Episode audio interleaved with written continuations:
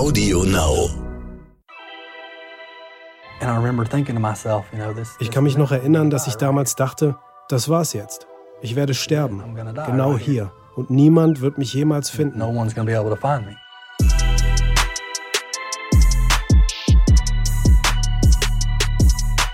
Climate Crime, der Podcast über Verbrechen an Mensch, Tier und Natur.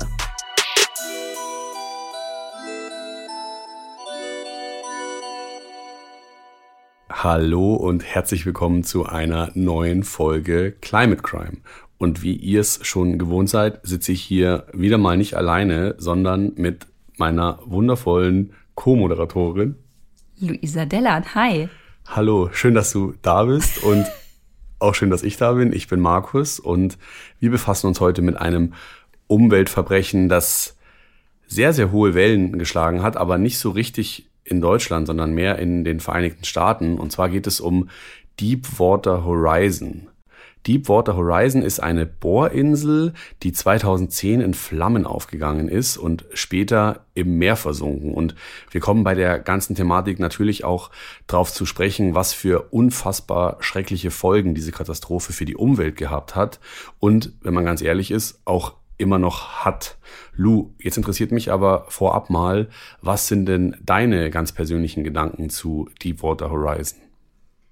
Ich wusste darüber ehrlich gesagt gar nicht viel. Klar habe ich da mal ein, zwei Bilder gesehen, aber damals, 2010, hat mich das ehrlich gesagt noch nicht so wirklich interessiert. Ich habe ja lieber GZSZ anstatt die Tagesschau geguckt. Und ja. von daher, ähm, ja, war ich da irgendwie nicht emotional an dieses Thema gebunden. Aber ich weiß nicht, die Leute, die äh, noch DVDs kennen, ähm, es gibt ja einen, äh, einen, einen Film von Deepwater Horizon. Das ist quasi ja ein Actionfilm mit Mark mhm. Wahlberg und mhm. den habe ich noch nicht gesehen, hatte aber immer mal so dieses Cover in der Hand und dachte so, mh, hm, okay, noch so ein Action-Ding, weiß nicht, habe ich nicht so Bock drauf jetzt zu gucken. Jetzt, nachdem wir diesen Fall recherchiert haben, muss ich den unbedingt sehen, weil für mich ist das der krasseste Fall, den wir bisher hatten und ich hatte durchgehend wirklich Gänsehaut.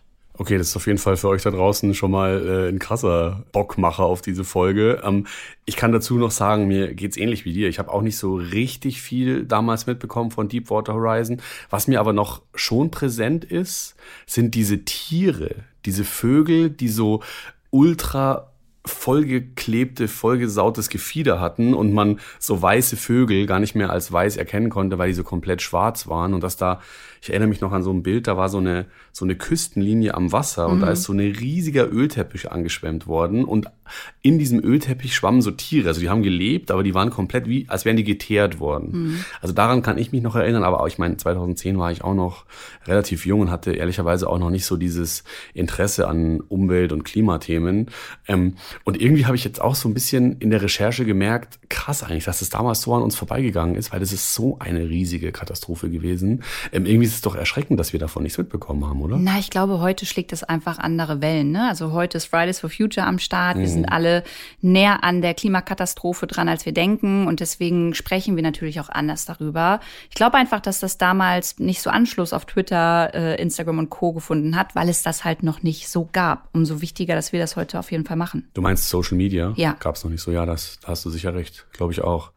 Okay, jetzt aber zurück zu unserem Fall Deepwater Horizon. Viele wissen vielleicht gar nicht, was das ist und wir brauchen noch ein paar Infos dazu. Markus, geh du doch mal in den Deep Dive und erzähl uns, was wir wissen müssen. Die Bohrinsel trägt den Namen Deepwater Horizon und die war eine sogenannte Explorationsplattform. Das heißt, die konnte schwimmen, so wie ein Schiff, war aber in dem konkreten Fall, über den wir jetzt gleich sprechen werden, in einem Bohreinsatz. Das heißt, die war auf so Säulen gestellt und stand da im Golf von Mexiko und war auch verankert. Das heißt, die ist da nicht irgendwie rum, rumgefahren, sondern die lag da auf dem Wasser und konnte sich auch nicht bewegen. Das heißt, sie wurde dazu eingesetzt, um in 1500 Meter tiefen Gewässern bis zu 10.000 Meter tief in die Erde nach Erdöl zu suchen. Und gehört hat Deepwater Horizon der Firma Transocean. Transocean hat aber nicht selber nach Öl gebohrt, sondern seine Plattform an Mineralölunternehmen vermietet, in diesem Fall an BP. Und BP hat dann diese Bohrungen durchgeführt.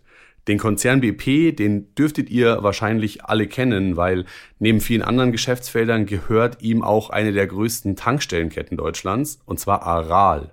Allein bei uns in Deutschland betreibt Aral circa 2400 Tankstellen. Und das merken wir uns mal, weil das wird später nochmal wichtig.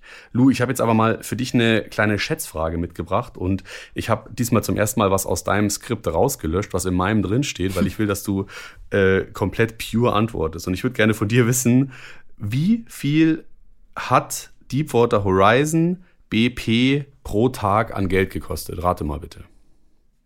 Pro Tag? Ja. Äh, eine Million? Hey, wie geil bist du? Das stimmt. Ey, Leute, das, das ist, ist wirklich, das ist wirklich nicht geskriptet.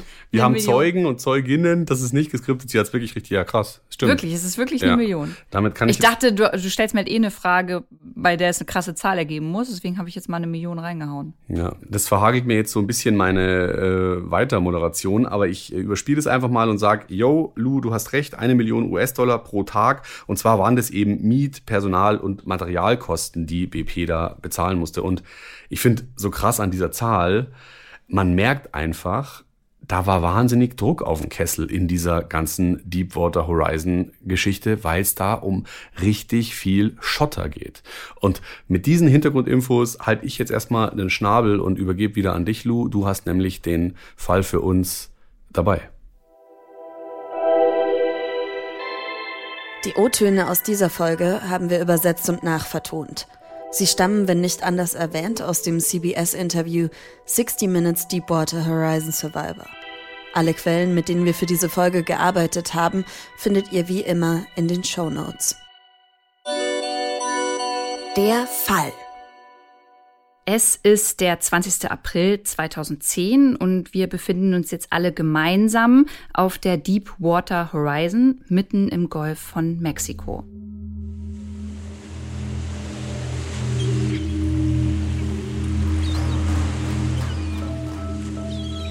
Es ist an dem Tag ein milder Frühlingstag, die Sonne scheint und man sieht eigentlich kaum Wolken am Himmel. Es befinden sich 126 Besatzungsmitglieder auf der Bohrinsel und darunter sind unter anderem der Kapitän, Ingenieurinnen, Mechanikerinnen, Bohrarbeiterinnen, Köchinnen und viele weitere, die eben gebraucht werden, um so eine riesige Bohrplattform zu betreiben. Die Crew verbringt auf der Bohrinsel extrem viel Zeit miteinander. Der Zusammenhalt ist mega groß und die Stimmung, ich würde sagen, schon fast familiär, denn alle sind wochenlang von ihrer richtigen Familie und von Freundinnen getrennt und ja, da schweißt man eben auch zusammen und erzählt sich viel und wird auch mal privater und persönlicher. Gleichzeitig sind sich aber auch alle der Gefahr bewusst, die halt eben diese Arbeit auf dieser Bohrinsel mit sich bringt. Es kann halt immer was passieren mitten auf dem Ozean, wo um einen herum dann nichts außer Wasser ist und bestimmt auch der ein oder andere Hai, was ich ziemlich spooky finde. Einer, der bei seinen Kolleginnen besonders beliebt ist, heißt Mike Williams. Mike hat eine kräftige Statur, ist nicht besonders groß und hat kurze, rötliche Haare. Und ihr könnt euch das so vorstellen, an seinem vorderen Kopf werden die Haare langsam weniger und er trägt ein Goatee. Wer jetzt nicht weiß, was das ist, ich wusste es vorher auch nicht, so nennt man diese Art Bart, der um den Mund und das Kinn geht. Mike arbeitet als Chef Elektroingenieur auf der Deepwater Horizon und verdient dort den Lebensunterhalt für sich, seine Frau Felicia und seine elfjährige Tochter Sydney. Sein Hauptjob ist dabei die Pflege der elektrischen Einrichtung auf der Bohrplattform. Und Mike macht den Job im Großen und Ganzen echt Spaß. Er fühlt sich mit seinen Kolleginnen verbunden, verdient ausreichend Geld, um seine Familie zu versorgen und ist gleichzeitig auf dem Wasser, wo nicht jeder sonst immer arbeiten kann. Heute an diesem Tag ist die Stimmung von Mike und dem Rest der Besatzung ein wenig getrübt, denn die Führungsetage von BP macht Druck. Die Crew liegt im Zeitplan deutlich zurück, was die Bohrungsarbeiten angeht. Es kommt immer mal wieder mit dem Bohrloch zu Komplikationen und deswegen nennt die Besatzung es The Well from Hell. Übersetzt bedeutet das das Höllenbohrloch. Eigentlich waren für die gesamte Bohrung nur 21 Tage vorgesehen. Ja, und heute ist schon Tag 43. Also ihr könnt euch. Das ist eine krasse Verzögerung. Genau. Ihr könnt euch auch vorstellen, durch diese Verzögerung hat BP bisher 21 Millionen Dollar verloren. Was ja auch eigentlich logisch ist. Dem Unternehmen stehen ja dabei extrem hohe Kosten. Wir haben es am Anfang schon mhm. angesprochen. Ähm, und die können die Einnahmen eben nicht ausgleichen. Mhm. Es ist jetzt 11 Uhr morgens am 20. April 2010. Die BP-Manager bestehen darauf, die notwendigen Tests am Bohrloch schneller durchzuführen als sonst üblich. Und an dem heutigen Tag sollen die Arbeiter auf der Plattform herausfinden, ob das Rohr dicht ist. Mhm. Und bei dieser Tätigkeit stellen sie fest, es scheint sich ein höherer Druck darin aufzubauen, als es eigentlich normal ist. Und einige von ihnen sind deswegen auch mega schnell besorgt. Einer der BP-Manager findet den erhöhten Druck allerdings nicht so dramatisch und deshalb entbrennt auch eine hitzige Diskussion darüber, was jetzt eigentlich zu tun ist und alle einigen sich dann darauf, den Test zu wiederholen. Das Ergebnis fällt beim zweiten Mal wie gewünscht aus und deshalb arbeiten alle ganz normal weiter.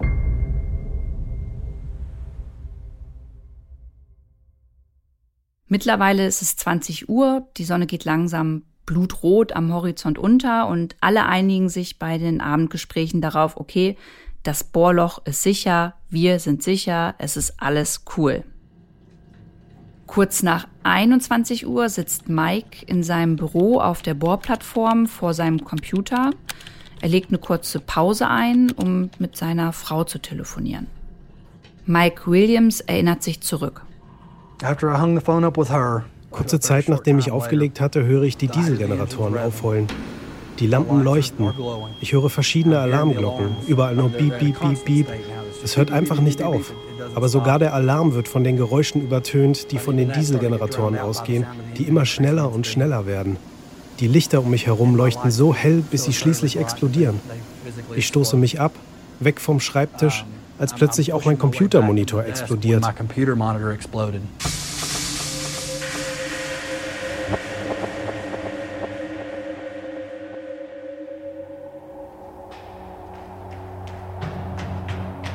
Mike beschließt, den diensthabenden Ingenieur im Maschinenraum zu suchen, um herauszufinden, was hier schief läuft und um ihn bei der Fehlerbehebung zu unterstützen. Es ist jetzt 21.30 Uhr und Mike denkt daran, dass die ArbeiterInnen im Maschinenraum gerade auch im Dunkeln sitzen. Es sind ja alle Lampen ausgefallen und Mittlerweile ist auch die Sonne ganz untergegangen und man kann sich vielleicht vorstellen, wie dunkel es mitten auf dem Meer, auf dem Ozean ist, wenn drumherum einfach nirgendwo Licht ist. Was Mike zu dem Zeitpunkt noch nicht weiß, es ist zum sogenannten Blowout gekommen. Das bedeutet, das Bohrloch ist eben doch nicht dicht. Bildlich kann man sich das so vorstellen, Bohrschlamm und Meerwasser schießen Meter hoch aus dem Bohrloch und klatschen aufs Deck, wo auch ein Teil der Crew versucht, den Ausbruch unter Kontrolle zu bekommen. Die meisten von ihnen überleben das allerdings nicht. Mit dem Schlamm ist nämlich auch Methangas aus dem Bohrloch entwichen, das sich jetzt wegen seines Gewichts wie eine mega hochexplosive Glocke über die ganze Bohrinsel legt. Und währenddessen hangelt sich Mike, der sich im hinteren Teil der Bohrinsel befindet, am Geländer entlang bis zu einer fast 8 cm dicken Feuerschutztür aus Stahl. Als er dann gerade nach der Türklinke greifen will, kommt es zu einer Explosion.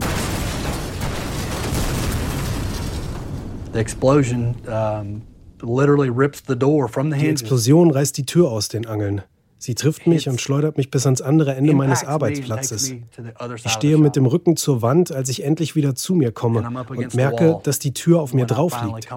Ich kann mich noch erinnern, dass ich damals dachte, das war's jetzt. Ich werde sterben, genau hier. Und niemand wird mich jemals finden. Mike weiß in dem Moment, er muss sich hier rausschaffen, und zwar schnell. Er merkt, dass er seinen linken Arm nicht mehr bewegen kann und bekommt kaum Luft. Weil er außerdem nichts mehr sehen kann, beschließt er halt zu krabbeln. Er krabbelt also auf allen Vieren mit einer Taschenlampe im Mund auf dem Boden entlang Richtung Ausgang. Das ist für mich an dieser Stelle schon wie im Actionfilm, ehrlicherweise. Mike hat grob im Kopf, wie der Weg nach draußen aussehen muss. Er ist ihm schließlich auch vorher tausende Male schon gelaufen. Und er will einfach nur raus, raus aus dem Inneren der Bohrinsel. Und dann gelangt er zur nächsten Feuerschutztür. Eine weitere Explosion erschüttert die Deepwater Horizon und durch die daraus entstandene Druckwelle wird Mike zehn Meter weit mitgerissen. An diesem Punkt wurde ich wirklich wütend. Ich war wütend auf diese feuerfesten Türen, die eigentlich dafür da sein sollten, mich zu beschützen. Stattdessen verletzen sie mich. Ich dachte, diese Feuerschutztüren versuchen mich zu töten. Da fasst Mike einen wichtigen Entschluss. Er wird es nach draußen schaffen, selbst wenn er dann dort an Deck zusammenbricht und stirbt.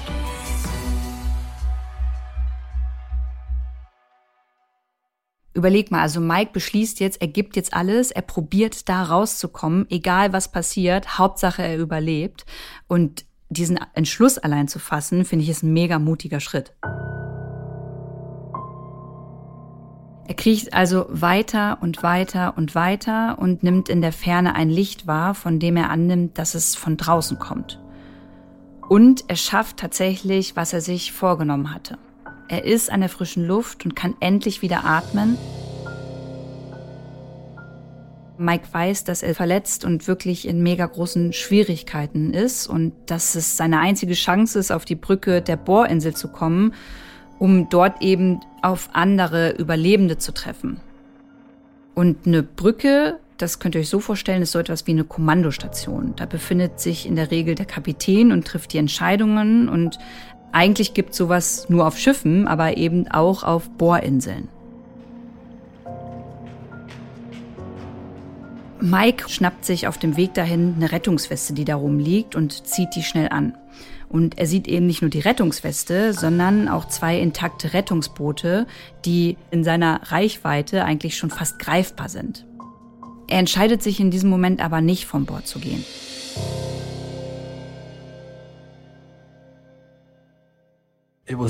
Es war verlockend, einfach in die Rettungsboote zu steigen und der ganzen Sache hier zu entfliehen. Es war sehr verlockend. Sie waren genau hier vor meinen Augen. Ich musste sie ansehen und mir ganz fest einreden, nein. Du hast Verantwortung und Pflichten gegenüber allen anderen, die auf dieser Bohrinsel sind.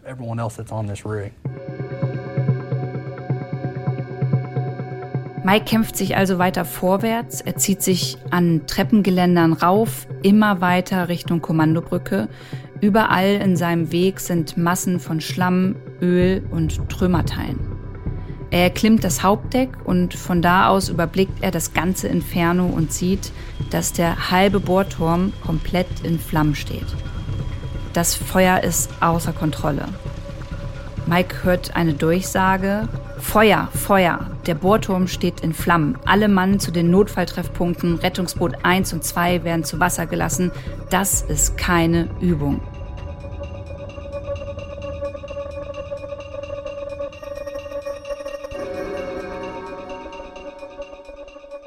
Obwohl das ja eigentlich schlimme Nachrichten sind, fühlt Mike sich erleichtert, denn er weiß jetzt, dass noch andere seiner Kolleginnen überlebt und den Ernst der Lage begriffen haben und er ja mit dieser Herausforderung, mit dieser Katastrophe nicht komplett alleine ist.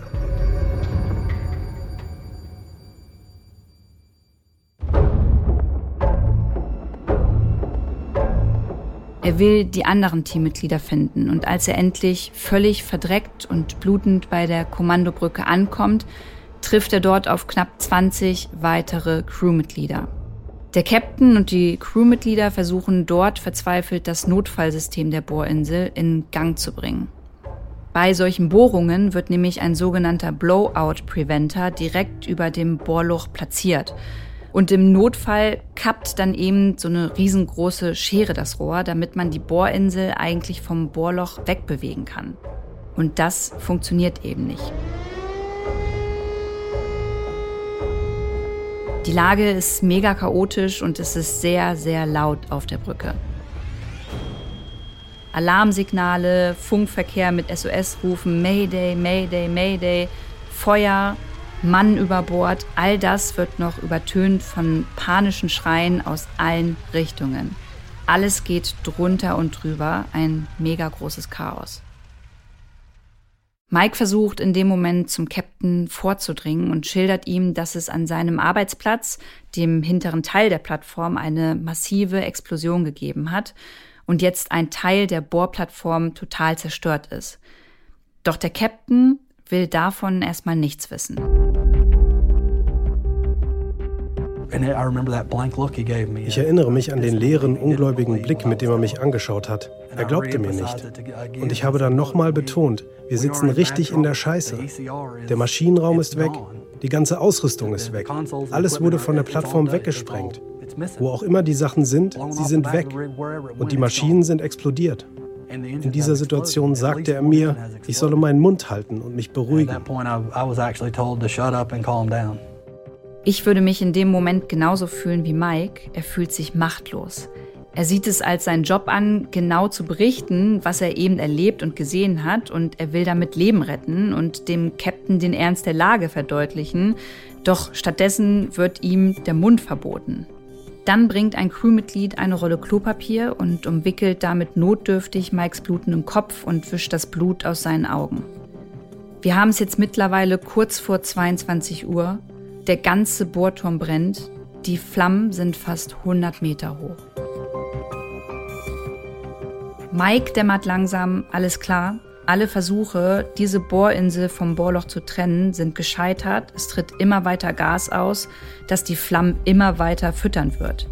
Nichts funktioniert. Der Strom ist ausgefallen, die Notstromaggregate springen nicht an und alle Systeme, die die Crew eigentlich vor solchen Katastrophen schützen sollte, verweigern ihren Dienst. Jetzt sind nur noch eine Handvoll Besatzungsmitglieder auf der Brücke, alle anderen sind verschwunden, man hört und sieht nichts von ihnen. Mike sieht jetzt, wie ein Rettungsboot zu Wasser gelassen wird und die Bohrinsel ohne ihn verlässt.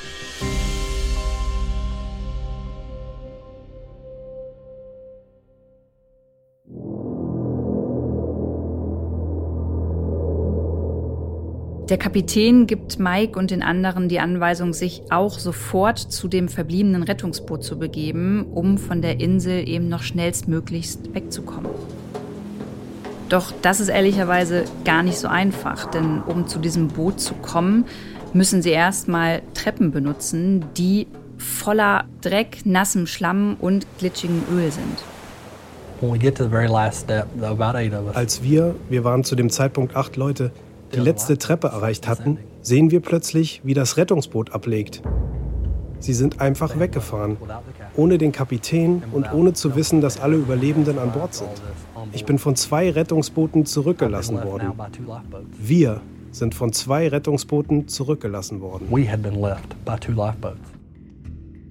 Und das fühlt sich für Mike natürlich mega furchtbar an, denn er wurde jetzt von seinen Kolleginnen, die für ihn eigentlich ein Familienersatz waren, einfach hängen gelassen und die nehmen auch seinen eigenen Tod in Kauf. Ich kann mir das echt gar nicht vorstellen. Besonders schlimm ist die Situation, weil alle davon ausgehen, dass es keine weiteren funktionsfähigen Rettungsboote mehr an Bord gibt. Mike und die anderen übrig gebliebenen sieben sind also gefangen auf einer brennenden, zerstörten Bohrinsel, aus der gefährliches, hochentzündbares Gas austritt, ohne eine Möglichkeit, die Flammen zu löschen. Du bist also eingekesselt, verletzt und umgeben von dunkelster Nacht. Es ist eine grausame und auswegslose Lage, in der sich die Überlebenden und auch Mike in dem Moment befinden. Das Feuer breitet sich vom Bohrturm auf das Deck aus und Mike und den anderen Besatzungsmitgliedern ist klar, okay, shit, auf dem Deck sind überall Chemikalien, unzählige Propanglasflaschen, also quasi Bomben, die überall herumliegen und jederzeit hochgehen können. In dem Moment haben sie einen Geistesblitz. Es gibt noch aufblasbare Rettungsinseln. Trotz des Rauchs, der Hitze und des Schlamms überall um sie herum schaffen sie es, diese Rettungsinsel zu entfalten Und es gibt sieben weitere heftige Explosionen in diesem Moment.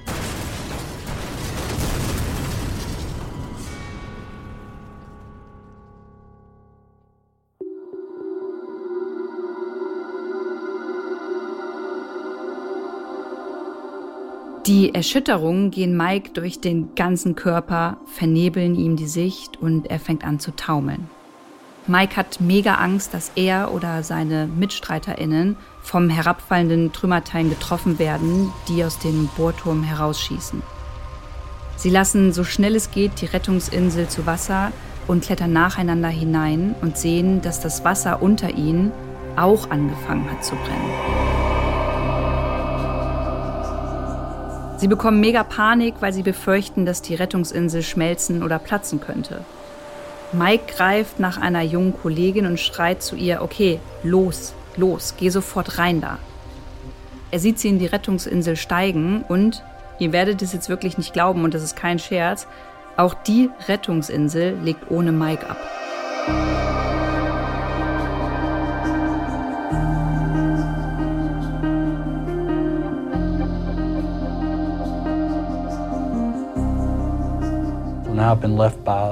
Ich wurde also von Rettungsboot Nummer 2, Rettungsboot Nummer 1 und jetzt auch noch von einer der drei Rettungsinseln an Bord zurückgelassen. Außer mir sind noch zwei andere Besatzungsmitglieder zurückgeblieben und ich frage mich, wie in aller Welt sollen wir es zu dritt schaffen, eine andere Rettungsinsel zu Wasser zu lassen?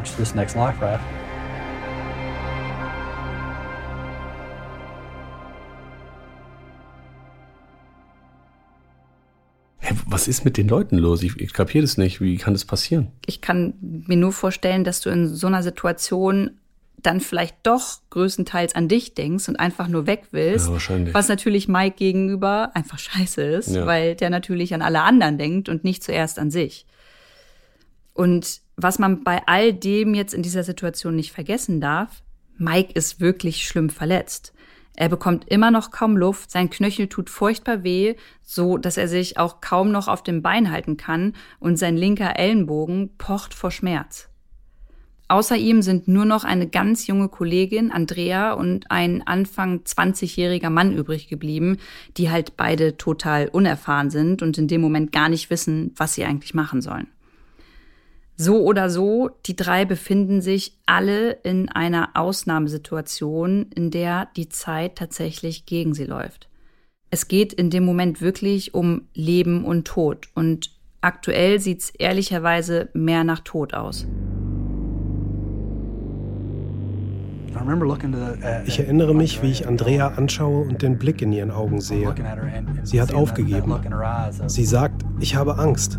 Und ich sage, das ist okay. Es ist okay, Angst zu haben. Ich fürchte mich auch.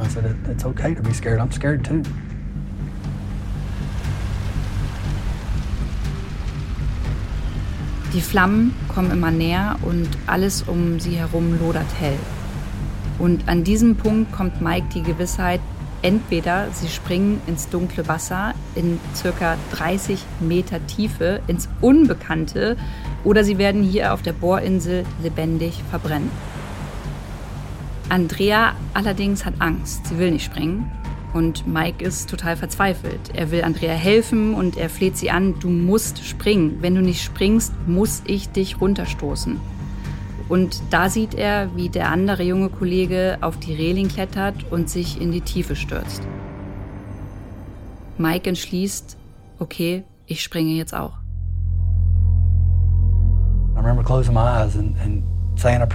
Ich schließe meine Augen, bete zu Gott und bitte ihn, meiner Frau und meiner kleinen Tochter zu sagen, Daddy hat alles getan, was er konnte. Und wenn ich das hier überlebe, dann geschieht das aus einem Grund. Er stößt sich also mit aller Kraft, die er aufbringen kann, vom Geländer ab, springt und fällt eine gefühlte endlose Zeit lang in die Tiefe.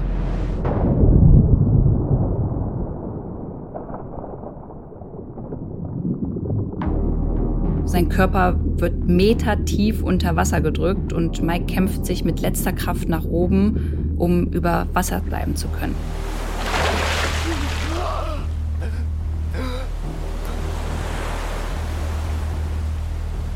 Könnt euch vorstellen, wenn man von so weit oben nach unten klatscht, spürt man danach auch ein unfassbar schmerzhaftes Brennen auf dem ganzen Körper.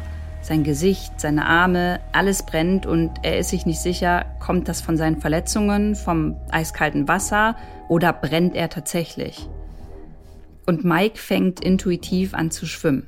Etwas anderes bleibt ihm ja auch in dem Moment gar nicht übrig. Er muss so schnell und so weit wie möglich weg von dem lodernden Inferno auf der Bohrinsel hinter ihm.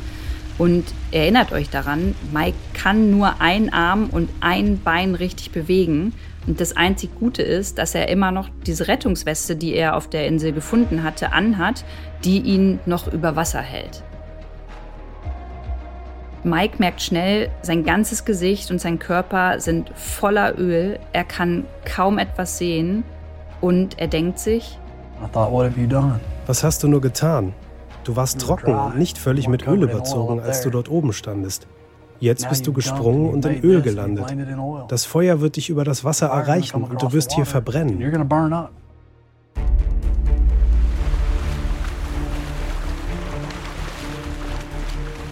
Mike schwimmt schneller. Er schwimmt und schwimmt so schnell er kann. Und von einer auf die andere Sekunde spürt Mike gar nichts mehr. Kein Schmerz, er nimmt keine Geräusche, er nimmt keine Gerüche mehr wahr. Alles ist taub. Und er denkt sich, okay, das war es jetzt endgültig. Anscheinend bin ich schon tot. Und dann kommt der Schmerz schlagartig zurück.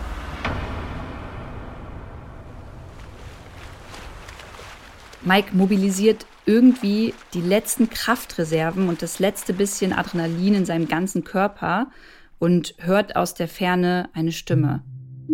Hierher, hierher, schwimm weiter. Für mich wäre das in dem Moment die Erlösung und das scheint es für ihn auch zu sein. Erschöpft und vor Öl und Wasser triefend wird Mike gegen Mitternacht endlich gerettet und ein fremder Mann in einem Boot zieht ihn an der Rettungsweste aus dem Wasser. Und es gibt noch eine weitere gute Nachricht bei dem Ganzen. Im Wasser entdecken sie Andrea, ihr könnt euch erinnern, die junge Kollegin, die nicht springen wollte.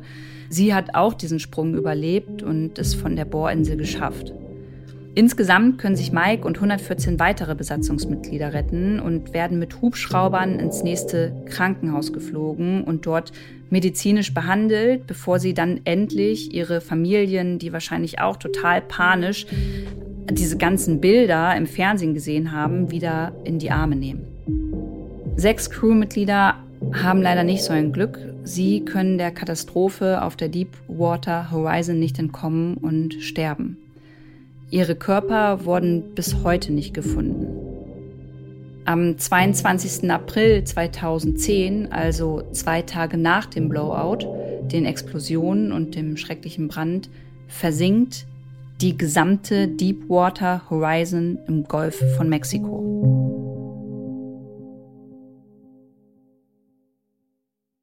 Also ich schwitze jetzt nicht nur, weil es so warm ist hier in unserem Studio, sondern ich schwitze auch, weil ich wieder und wieder mitgefiebert habe. Ich meine, ich kenne den Fall, weil wir ihn recherchiert haben, aber ich finde es einfach so unglaublich. Was sagst du zu Mike und dieser ganzen Geschichte?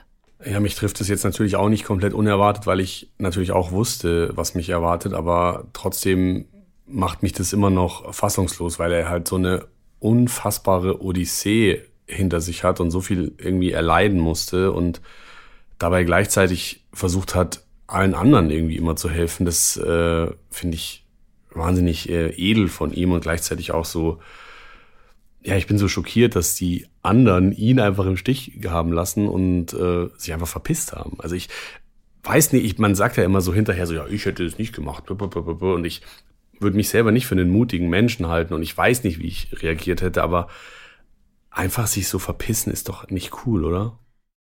Ich weiß nicht, was, wie du schon sagst, was ich in der Sekunde gemacht hätte. Und es ist wahrscheinlich menschlich an sich zu denken, mhm. aber noch schöner und edler in dem Moment eben auch an andere zu denken. Ja. Von daher finde ich es ein bisschen schwierig, das jetzt zu analysieren. Ist das cool, ist das nicht cool? Ich glaube, wir können uns darauf einigen, dass Mike echt krass einen Arsch in der Hose hatte, da ja. zu bleiben, ja. um andere dann irgendwie auch noch mit von dieser Bohrinsel wegzunehmen. Und für mich ist das alles einfach ein Hollywood-Drehbuch. Also, ja. ich meine, wurde ja auch verfilmt und das ist halt nicht ausgedacht, das ist wirklich passiert. Wahnsinnig dramatisch und ich habe die ganze Zeit, als du es erzählt hast, so super mitgefiebert und mir die ganze Zeit gedacht, super, hoffentlich schaffen die das. Und meine einzige kleine Freuden-Juhu-Schrei war dann so, als ich auch noch gehört habe, dass Andrea es auch geschafft hat und dass zumindest die beiden ähm, heil von dieser Plattform runtergekommen sind. Aber da sind sechs Menschen gestorben auf dieser Plattform und das hätte man verhindern können. Auf unserem Instagram-Kanal climatecrime-podcast haben wir euch auch nochmal Bilder hochgeladen, ähm, wo ihr nochmal sehen könnt, was das Ganze für ein Ausmaß eigentlich hatte und wie das Ganze dort vor Ort, als ja diese Katastrophe seinen Lauf genommen hat, äh, eigentlich aussah. Wahnsinnig schockierende Bilder. Und jetzt könnte man denken, alles klar, mit der Rettung von Mike ist jetzt alles tutti frutti, wir können nach Hause gehen. Gegenteil ist der Fall, denn damit hat eigentlich erst die größte oder eine der größten Umweltkatastrophen unserer Geschichte der Menschheit angefangen die Probleme. Ja, vielleicht haben sich einige von euch bei Lus Schilderungen auch schon gedacht, uh, so richtig geil für den Planeten kann das, was hier gerade passiert ist, auch nicht sein. Und yes, ihr habt ziemlich recht mit eurer Sorge gehabt. Es ist nämlich so, dass 87 Tage lang, also fast drei Monate, relativ unkontrolliert Öl ausgetreten ist aus diesem Bohrloch und einfach insgesamt 800 Millionen Liter Öl in den Golf von Mexiko gelangt sind. Klar, BP hat natürlich versucht, das Nötige jetzt zu machen und monatelang irgendwie probiert, dieses Bohrloch zu schließen, aber das Leck wurde dann finally erst Mitte September 2010 unter Kontrolle gebracht. Also drei Monate lang Öl bis zum Get-No ins Meer und muss man jetzt auch keine Raketenwissenschaftlerin sein, um sich auszumalen, wie schlimm das für die Umwelt auch war. Und klar, die Einsatzkräfte haben alles gegeben und sie haben zum Beispiel auch versucht, durch Abbrennen, Abpumpen und Versprühen einer Chemikalie das Öl, das da ausgetreten ist, irgendwie zu zersetzen. Aber dieses Vorgehen ist wiederum auch umstritten, wenn man auf die Umwelt schaut. Wissenschaftlerinnen und Umweltaktivistinnen befürchten durch dieses Vorgehen noch längerfristigere Schäden für die Natur. Und die sagen nämlich, die Chemikalie Core-Exit, so heißt die nämlich, die hat das Öl noch weiter unter die Wasseroberfläche gedrückt und da hat sich in kleine Partikel zersetzt und ist damit in die Nahrungskette eingedrungen und naja, kann man sich ja auch vorstellen, ist damit eben über Tiere noch weiter verbreitet worden. Und die Folgen dieser kompletten Ölkatastrophe für die Umwelt waren insgesamt einfach verheerend. Laut einer Studie der Naturschutzorganisation NRDC sind unter anderem gestorben, ich zähle es jetzt einfach mal auf, bis zu 5000 Meeressäuger, darunter Delfine und Wale, mehr als 200.000 Meeresschildkröten, fast eine Million See- und Küstenvögel, das sind die verdreckten mit Öl, von denen ich vorher erzählt habe, und über acht Millionen Austern und unzählige Korallenriffe, Algen und Seegras, die natürlich zur Diversität in den Meeren beitragen. Und diese ganzen unfassbar hohen Zahlen, die ich euch gerade aufgezählt habe, das sind alles tote Tiere, unmittelbar nach der Katastrophe. Das ganze Unheil geht ja noch weiter und zwar ehrlicherweise bis heute.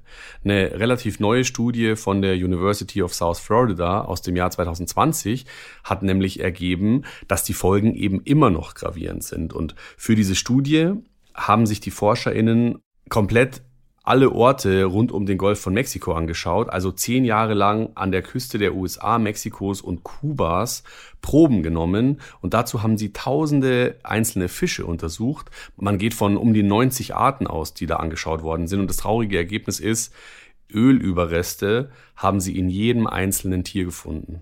Was ja auch ehrlich gesagt super gefährlich ist, denn ohne diese ganzen Tiere können wir auch nicht überleben. Ne? Also das ist wieder alles ein Ökosystem ja zusammen. Uns bedingt das ja alles. Ja. Sterben Tiere aus, können letztendlich auch wir irgendwann aussterben. Genau. Und wenn wir natürlich Fische in uns reinfuttern, die mit Öl belastet sind, dann ist das natürlich auch für den menschlichen Körper jetzt nicht so Voll. geil.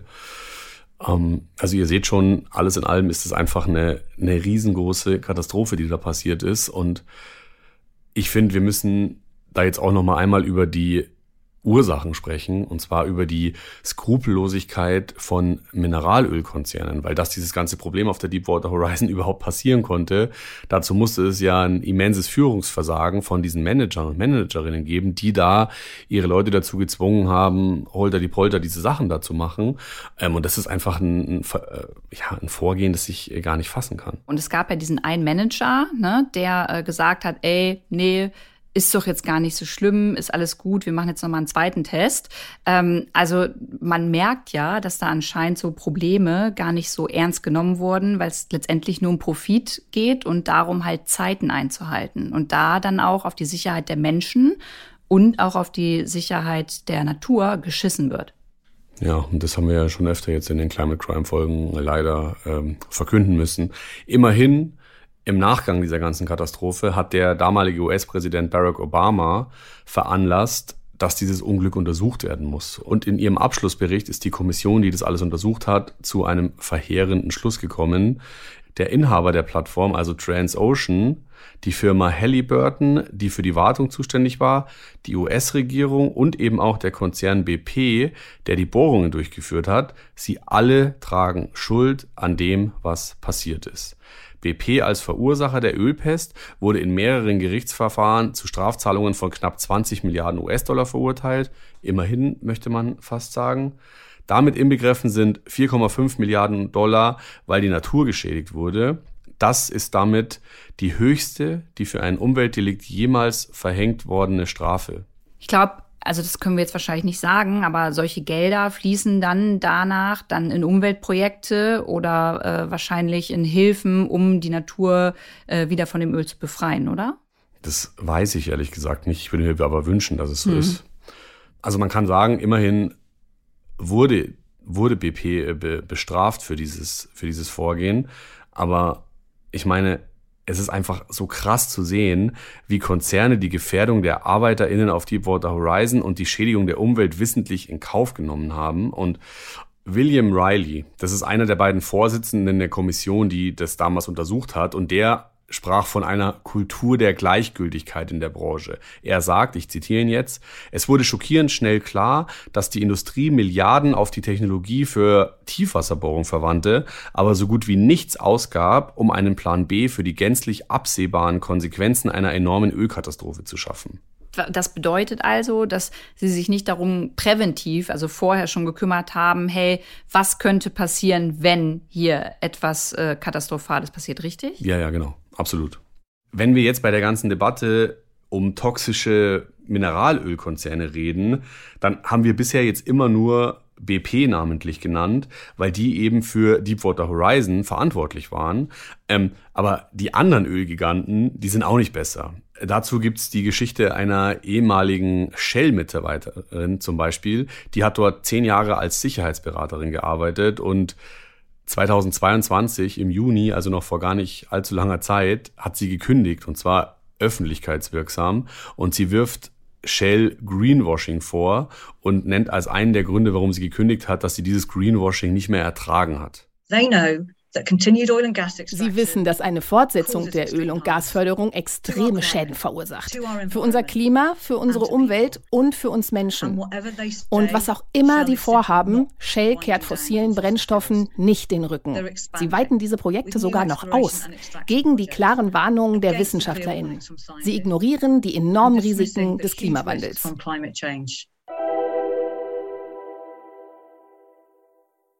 Und ich finde, allein an dieser Aussage erkennt man voll schön, dass es offensichtlich so ist, dass Mineralölkonzernen, wir Menschen einfach scheißegal sind. Und das bringt uns jetzt zum nächsten Punkt, nämlich zu dem Player in der ganzen Debatte, der diesem Treiben Einhalt gebieten könnte, wenn er denn wollte. Und zwar ist es die Politik. Die Politik okay, wie reagiert denn jetzt die Politik auf, ja, ich würde sagen, diese Geldgier der Ölmultis? Eines, was wir alle gemerkt haben, ist, dass die Preise an der Tankstelle die ganze Zeit steigen. Und wenn ihr tanken geht, dann äh, zahlt ihr jetzt auf jeden Fall deutlich mehr für eure Füllung, als ihr es noch vor diesem Ukraine-Krieg gemacht habt. Und deswegen hat die Bundesregierung ein Projekt an den Start gebracht, das äh, gemeinhin bekannt ist als der Tankrabatt. Und in der Praxis, Tankrabatt heißt, die Energiesteuer ist kurzfristig gesenkt worden und zwar runter auf das europarechtlich vorgeschriebene Mindestmaß. Heißt, diese geringere Steuer sollte eigentlich dazu führen, dass wir SteuerzahlerInnen oder TankerInnen entlastet werden. Und die Bundesregierung rechnet damit, dass durch diese Ausfälle an Steuern ihr drei Milliarden Euro weniger in die Kasse gespült werden. Das heißt, die Bundesregierung hat sich darauf eingestellt, okay, tanken wird billiger, heißt, wir können mit weniger Geld planen. Denke ich jetzt natürlich als äh, Markus, der nicht in dem Business so ganz drin ist, super, dann zahle ich jetzt auch weniger an der Tankstelle. Ist aber gar nicht so, denn ihr habt es ja wahrscheinlich mitbekommen, es ist quasi einfach nichts passiert. Die Preise sind immer noch super hoch und das sage jetzt nicht nur ich, sondern das sagt auch der ADAC. Der hält die Preise für Benzin und Diesel nämlich für, Zitat, stark überhöht. Und Surprise, was ist mit der ganzen Kohle passiert? Na klar, Konzerne haben die Ersparnisse aus den Steuersenkungen offenbar einfach nicht an uns Kundinnen weitergegeben. Ich sehe das ähnlich wie du. Ich bin ja auch immer mal wieder Autofahrerin, wenn wir in die Heimat fahren oder halt längere Strecken auch für Climate Crime zum Beispiel fahren, wo wir einfach mit dem Zug nicht geil hinkommen. Mhm. Und da haben wir letztens auch gemerkt, als wir wieder unterwegs waren, wie unglaublich teuer es ist und was für ein Privileg es ist, Auto zu fahren. Lass uns vielleicht jetzt mal zu einer Geschichte kommen, die vielleicht helfen könnte. Und zwar ist es die sogenannte Übergewinnsteuer. Das wäre eine Steuer, die man einführen könnte, wenn Krieg ist oder eine andere Krise ist, dann könnte man Firmen dazu zwingen, wenn sie besonders hohe Gewinne gemacht haben, ähm, eine Abgabe zu leisten und damit der Allgemeinheit zu helfen. Der Oberbürgermeister von Bremen, Andreas Bovenschulte von der SPD, der sagt dazu, ich zitiere jetzt, es darf nicht sein, dass einige Unternehmen allein aufgrund kriegsbedingter Preissteigerungen Milliarden zusätzlich verdienen, während Bund und Länder Milliarden zusätzlich aufwenden müssen, um die von den Preissteigerungen besonders betroffenen Privathaushalte und Firmen zu unterstützen. Und das ist ja auch komplett strange. Die Politik fördert mit diesem Tankrabatt die Mineralölkonzerne und wirft ihnen noch mehr Geld in Rachen, was by the way ja unsere Steuergelder sind. Und mich macht es mich macht es wirklich fassungslos und ich weiß auch gar nicht, was ich, weil ich muss mich wirklich gerade zusammenreißen, dass ich nicht äh, hier unflätig werde, weil ich es einfach so krass ungerecht finde. Und ähm, nochmal zu dieser Übergewinnsteuer. Die gibt's in Großbritannien, in Italien und in Rumänien und andere Länder, darunter auch zum Beispiel die USA, die erwägen eine Kriegsgewinnsteuer für große Energiefirmen. Und Grüne und SPD sind auch dafür zu haben. Wer nicht dafür zu haben ist, ist die FDP. Ähm, verwundert einen jetzt auch nicht so unbedingt, dass ausgerechnet die FDP da dagegen ist, aber in der Koalition ist es halt nun mal so, die drei müssen sich einig sein und heißt, diese Übergewinnsteuer wird wahrscheinlich nicht kommen. Ähm, eine Maßnahme, auf die sich die Ampelregierung aber möglicherweise einigen könnte, ist eine Verschärfung des Kartellrechts. Und da hat Robert Habeck von den Grünen, der ja Wirtschaftsminister ist, angekündigt, dass es ein Kartellrecht mit Klauen und Zähnen geben wird. Und da ist die FDP offenbar dafür zu haben. Christian Lindner, der Finanzminister, hat nämlich gesagt, dass er diesen Vorschlag unterstützen wird und auch die SPD ist dafür. Heißt, da ist die Ampel jetzt ausnahmsweise mal komplett und es könnte sein, dass dieses Kartellrecht jetzt tatsächlich verschärft wird und dadurch sollen Gewinne von Konzernen abgeschöpft werden, wenn Unternehmen ihre Marktmacht missbrauchen. Und da ist natürlich jetzt die Frage an dich, Lou, was hältst du von diesen ganzen politischen Hin und Her und diesen Verwirrungen? Ähm, also um ehrlich zu sein, steige ich nicht so ganz durch alles durch. Also du hast es voll gut erklärt und ähm, es ähm, macht auch für mich Sinn, aber ich glaube, ich müsste mich noch mal mehr reinfuchsen, um das so ganz zu verstehen. Aber was natürlich überhaupt erstmal wichtig ist, ist, dass generell was passiert. Also dass die Politik da die Hand drauf legt. Und es ist leider wie so oft, dass ich das Gefühl habe, dass sich da nicht genug getraut wird. So auch ein Christian Lindner hat einfach die Verantwortung für die nächsten Generationen und die Bundesregierung, die gerade am Start ist, die kann die kann und muss jetzt einfach Entscheidungen treffen, die für uns alle so unglaublich relevant sein werden in den kommenden Jahren. Und gerade in solchen Situationen wie jetzt während dem Ukraine-Krieg ähm, könnte man ja so viel machen und könnte man ja so viel tun und da irgendwie äh, mit Verlaub irgendwie mehr an die Mineralölkonzerne zu denken und äh, denen in den Hintern zu kriechen und da Lobbyarbeit gefühlt zu machen, finde ich einfach scheiße, weil voll viele Privatleute da einfach drunter leiden und letztendlich ja auch ähm, unsere unsere ganze Welt, unsere Natur. Und man hätte einfach vor ein paar Jahren mehr auf erneuerbare Energien setzen müssen. Aber das ist ja nochmal ein ganz neues Thema. Nur dann hätten wir jetzt diesen Salat nicht, den wir uns jetzt hier geben müssen.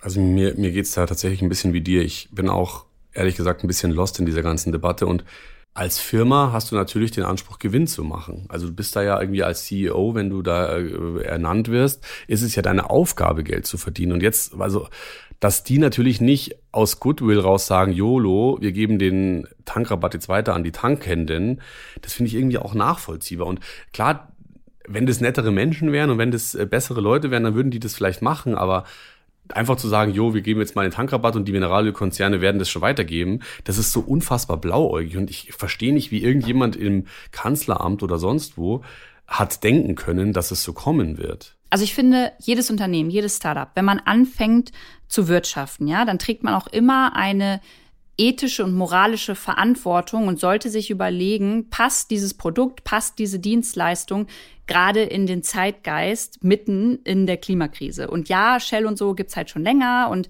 ähm, die müssen sich jetzt einfach transformieren, meiner Meinung nach.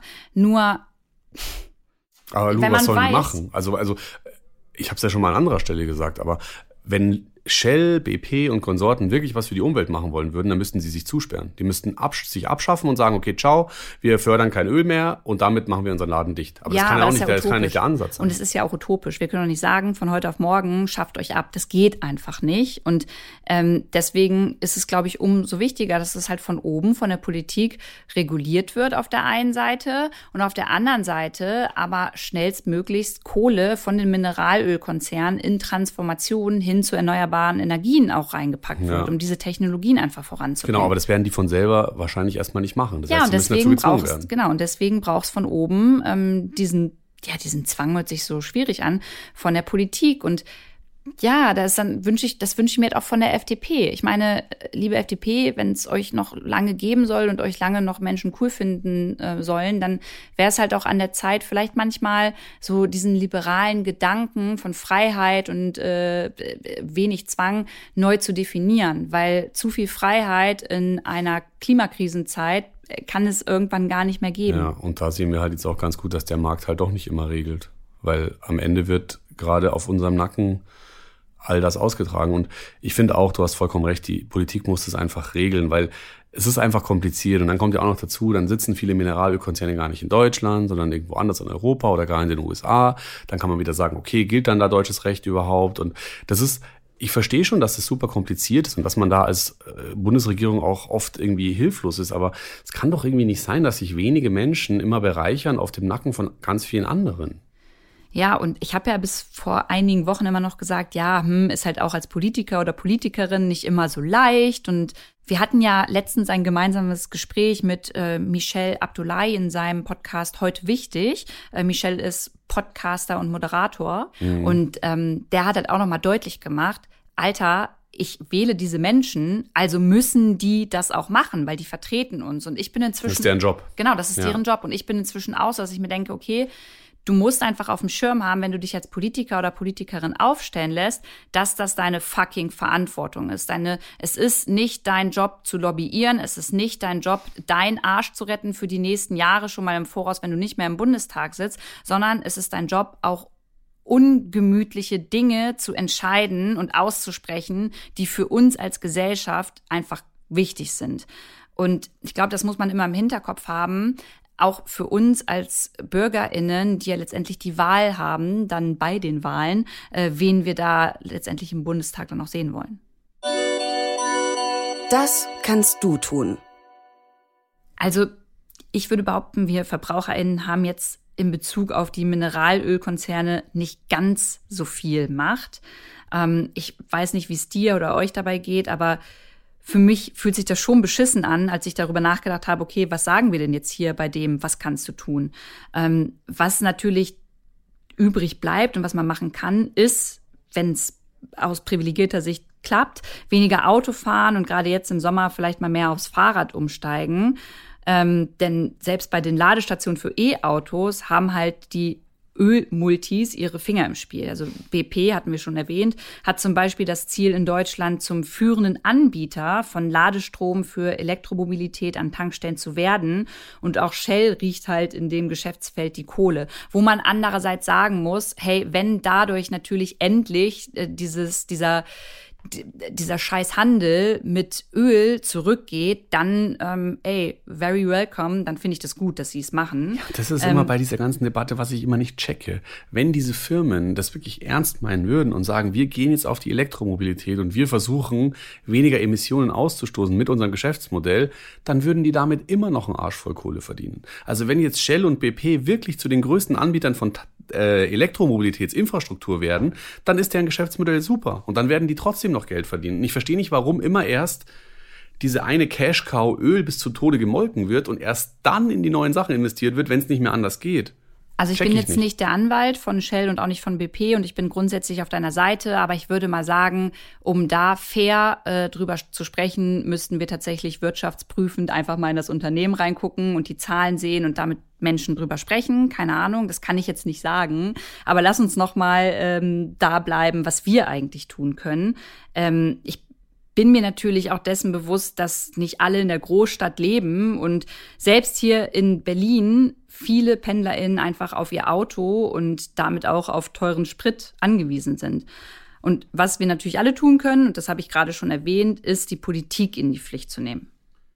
Ja, aber Stichwort Politik in die Pflicht nehmen, da bin ich auch wieder, oh, was, was sollen wir denn machen? Also ich habe im Koalitionsvertrag gelesen, bis 2035 soll es keine Verbrennerautos mehr geben und muss jetzt wieder hören, dass jetzt daran schon wieder gerüttelt wird und es dann wieder heißt, okay, wir müssen es doch verlängern, pipapo. Und das ist so, also was, was soll ich denn machen? Ich gebe dir eine Antwort. Ja. Ähm, wenn man auf Social Media aktiv ist, und das sind die meisten von uns, ey, dann sprecht darüber öffentlich. Sprecht darüber, macht Beiträge, taggt diese PolitikerInnen, denn denen ist inzwischen ihr Social Media Auftritt super, super wichtig. Und je mehr Leute darüber kritisch im Internet reden, desto höher ist natürlich auch deren Druck, ähm, mhm, da dann wirklich was zu machen. Und damit meine ich echt nicht mehr so das Bürgertelefon zu benutzen, sondern deren Social-Media-Kanäle ist deren heiliger Gral. Und da muss man ähm, vielleicht ein bisschen Kohlensäure reingießen, indem man dann so ein paar Instagram-Posts oder Facebook oder Twitter, whatever, hochlädt und genau darüber spricht.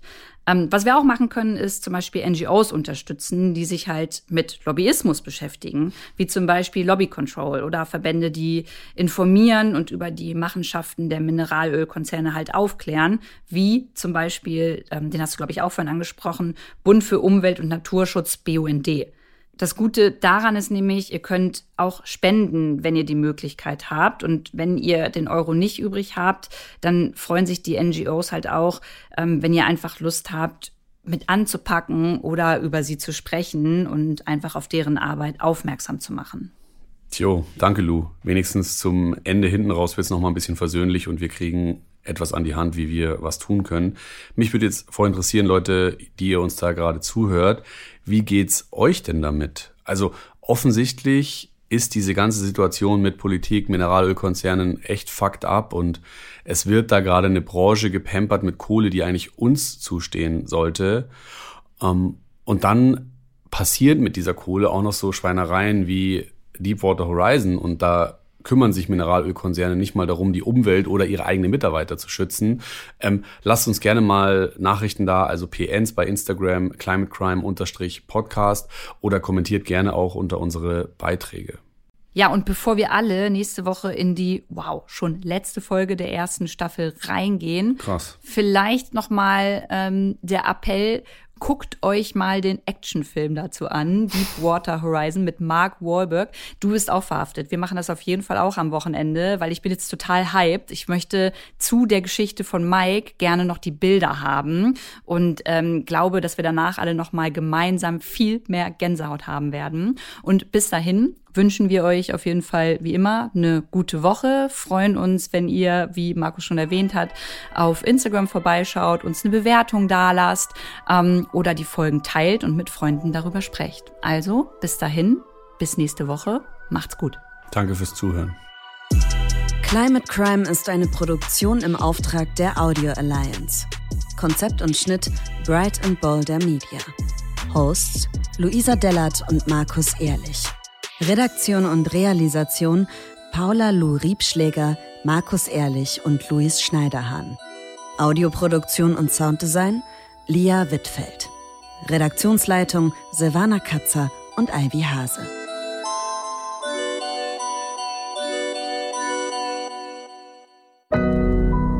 Audio Now.